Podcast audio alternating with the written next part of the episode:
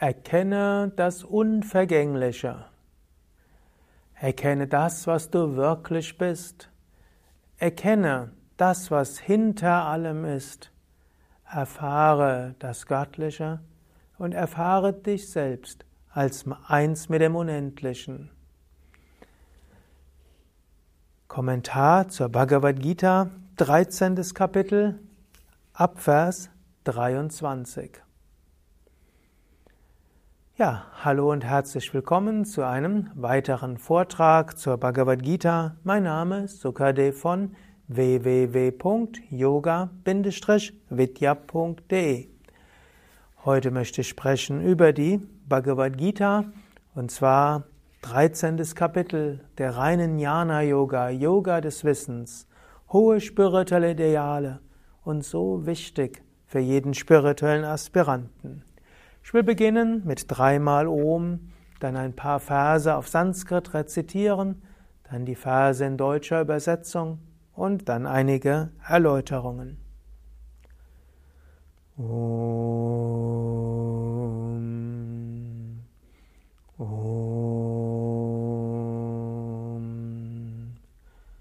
Om.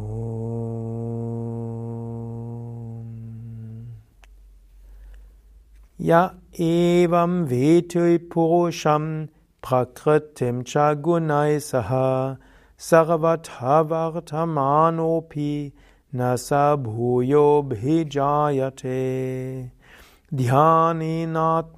Bhashyanti kechidatmanamatmana anye sankyena yogena karma yogena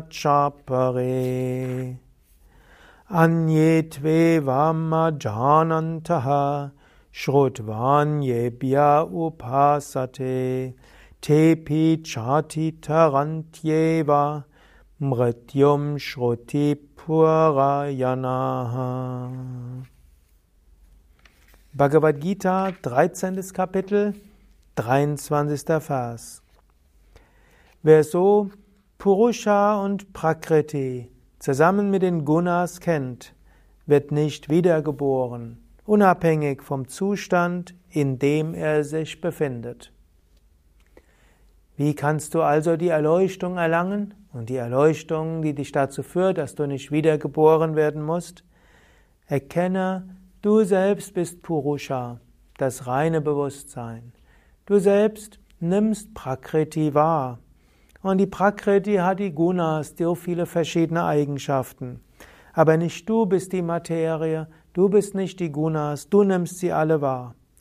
Und egal in welchem Zustand jetzt dein Körper sich befindet und deine Psyche, es spielt keine Rolle.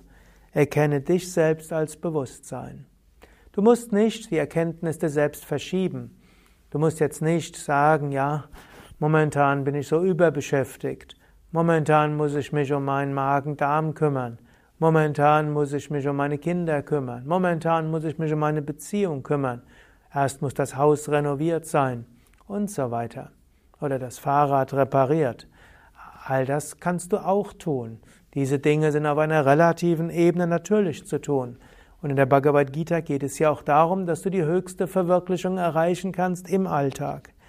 Und Krishna sagt hier, Du kannst das Höchste erfahren, egal in welchem Zustand du dich befindest. Und wie kannst du jetzt das Höchste erfahren? Darum geht es jetzt in den nächsten Phasen. 24. Vers. Manche Menschen nehmen durch Meditation das Selbst in sich selbst durch sich selbst wahr. Andere durch den Yoga der Erkenntnis, den Sankyena Yogena, also durch den Yoga der Erkenntnis, hier nennt er Sankhya Yoga, man könnte auch sagen Jnana Yoga, und wieder andere durch Karma Yoga, den Yoga der Handlung. Man könnte sagen, hier beschreibt er drei Wege, den Weg der Meditation, Jnana, Raja Yoga, dann den Yoga der Erkenntnis, Jnana Yoga und andere Yoga des uneigennützigen Dienen und des verhaftungslosen Handelns, Karma Yoga.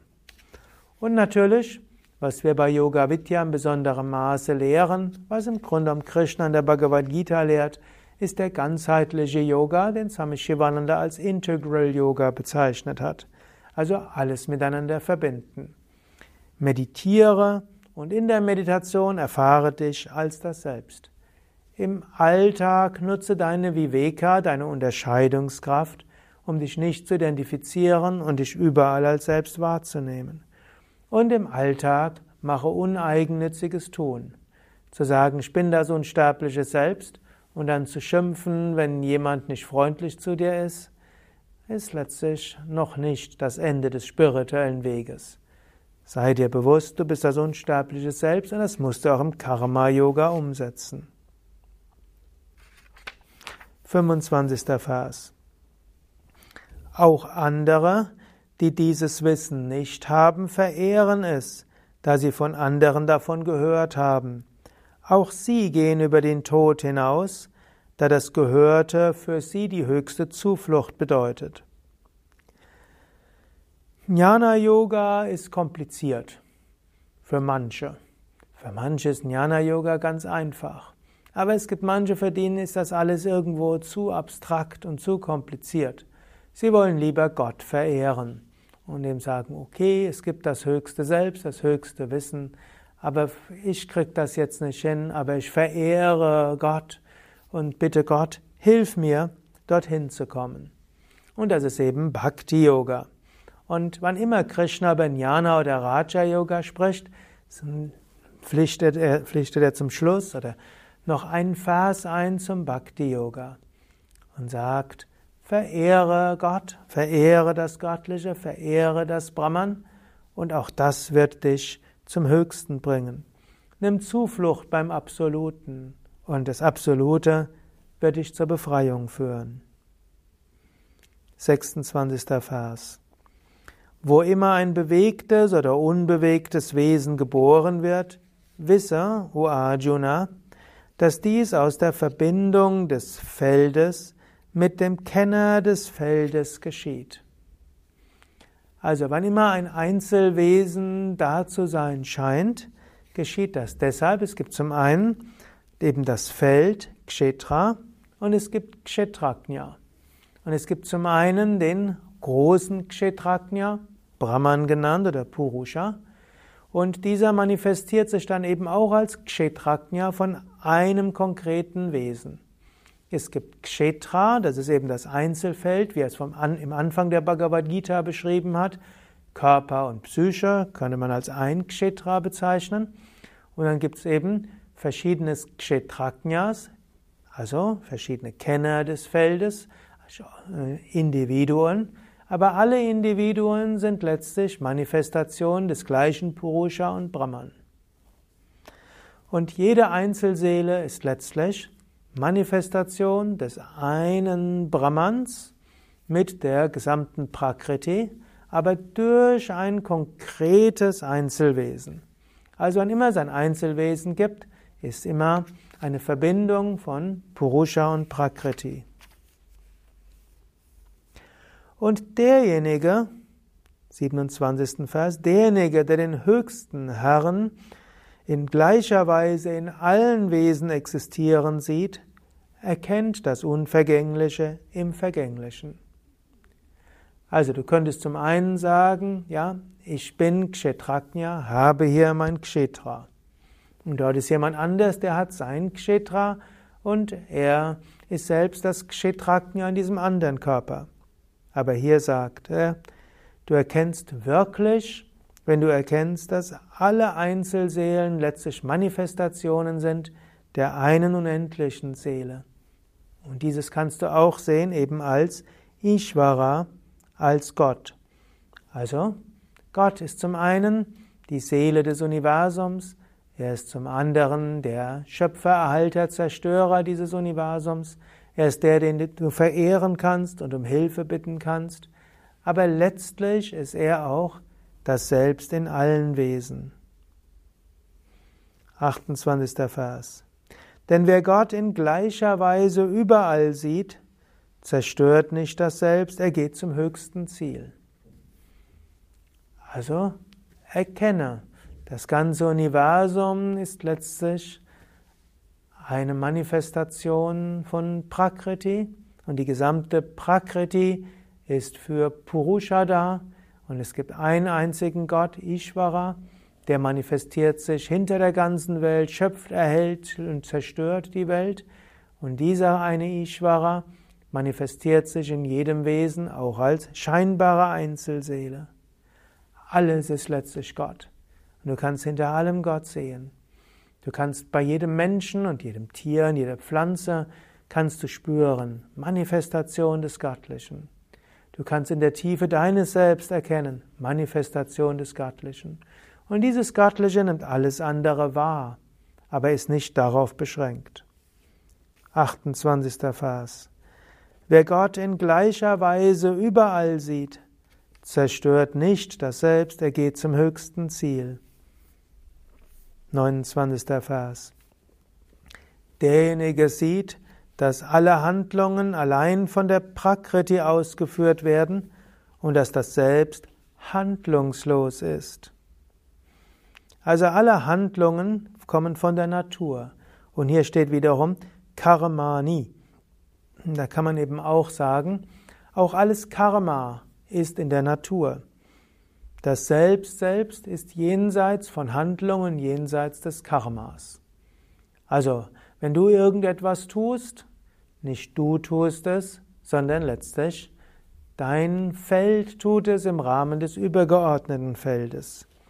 Und wenn du Karma erlebst, dann ist das, was die Natur betrifft. Du selbst bist davon nicht betroffen. Du selbst bist jenseits von Karma und Handlung. 30. Vers. Wenn ein Mensch die ganze Vielfalt der Wesen in dem einen ruhen sieht und auch sieht, dass sie daraus entstehen, gelangt er zum Absoluten. Sei dir also bewusst, alle Wesen ruhen in dem einen. Sie, äh, sie scheinen aus dem einen zu entstehen, aber sie sind, ruhen letztlich in dem einen. Und wenn du das erkennst und keinen Unterschied mehr machst zwischen dir und anderen Wesen und erkennst, dass Körper und Psyche nur Teil sind von der Natur, dann weißt, dann erfährst du deine wahre Natur als das Göttliche. 31. Vers. Da es ohne Anfang und ohne jede Eigenschaft ist, vollführt das höchste unsterbliche Selbst obwohl es im Körper weilt, o Arjuna, keine Handlung und wird auch nicht berührt. Also identifiziere dich nicht. 32. Vers. So wie der alles durchdringende Raum wegen seiner Subtilität nicht berührt wird, so wird auch das Selbst, das überall im Körper ist, nicht berührt. Also zum Beispiel, der gesamte Raum wird nicht berührt von dem, was dort geschieht. Letztlich, es gibt den großen Raum Akasha. Und dann gibt es natürlich den kleinen Raum. Zum Beispiel, jetzt hier bin ich im Swadhisthana-Raum, in der Chakra-Pyramide von Yoga Vidya Bad Meinberg. Dem Raum macht das jetzt nichts, ob wir hier filmen oder nicht filmen. Hm, vor zwei Stunden hat Eduard hier die Kamera hineingebracht und dann hat er den schönen Altar hier hingebracht, der war vorher auf der anderen Seite vom Raum, ich habe mich hingesetzt und so weiter. Der Raum ist davon unberührt. Und wenn in ein paar Stunden alles wieder weggeräumt wird, mit dem Raum passiert dort auch wiederum nichts. Und nachher gibt es vielleicht eine Yogastunde, dem Raum passiert auch nichts. Irgendwann wird der Raum wieder angemalt und so weiter. Der Raum an sich, dem macht das nichts. Wird gelüftet, Luft geht rein und raus. Dem Raum macht das nichts. So ähnlich auch. Es gibt das unendliche Bewusstsein, Purusha. Und innerhalb von Purusha entstehen verschiedene psychische Zustände.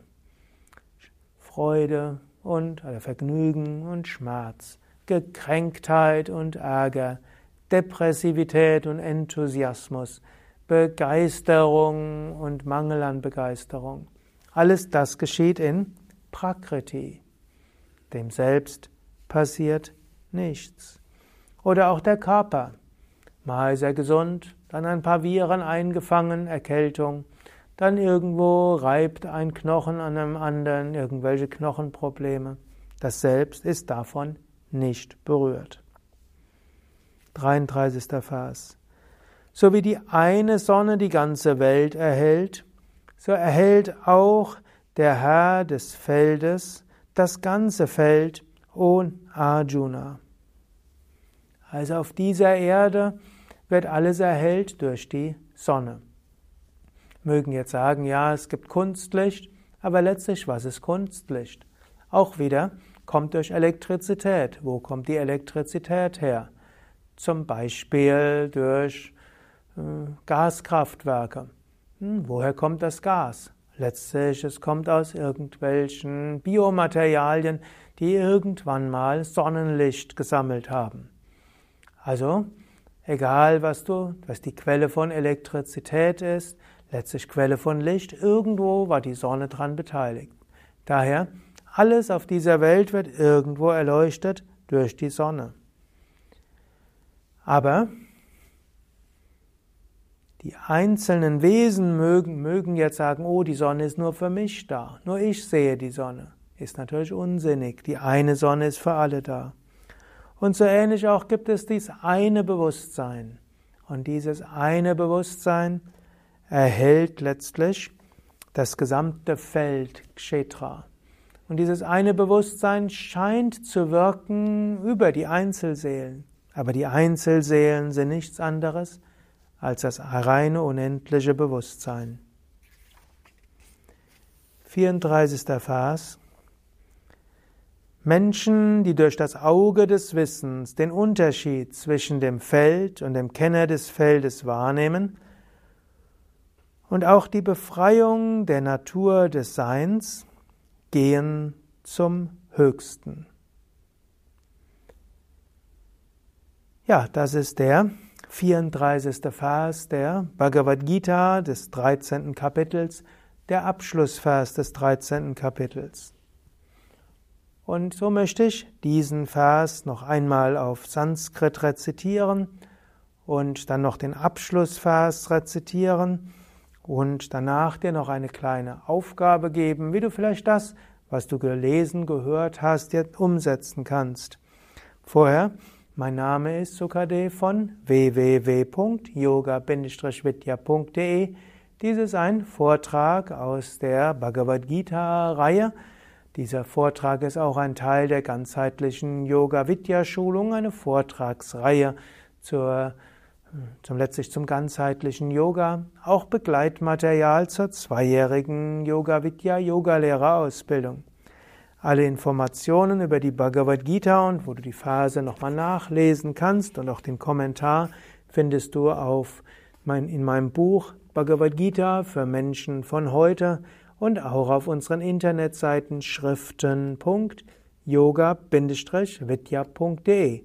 Und ich gebe auch regelmäßige Seminare bei Yoga Vidya und bei Yoga Vidya gibt es auch regelmäßig Seminare und Weiterbildungen zum Thema Bhagavad Gita. हो हो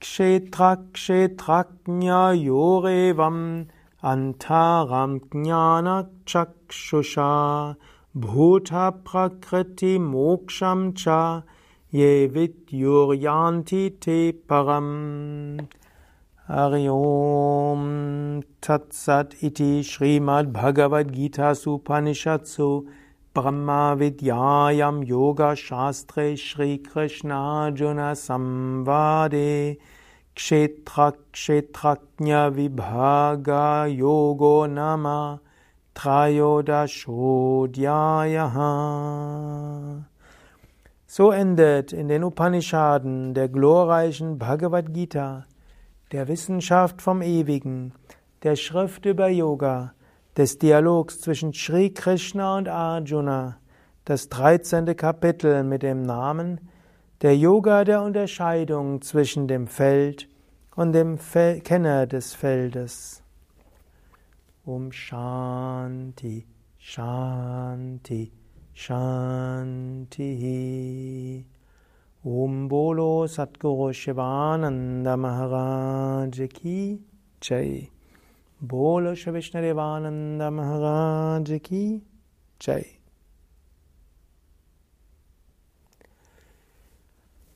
Dreizehntes Kapitel, Thema war Kshetra Kshetraknya Vibhaga Yoga. Der Yoga der Unterscheidung zwischen dem Kenner und dem Feld. Du bist nicht der Körper, du bist nicht die Psyche.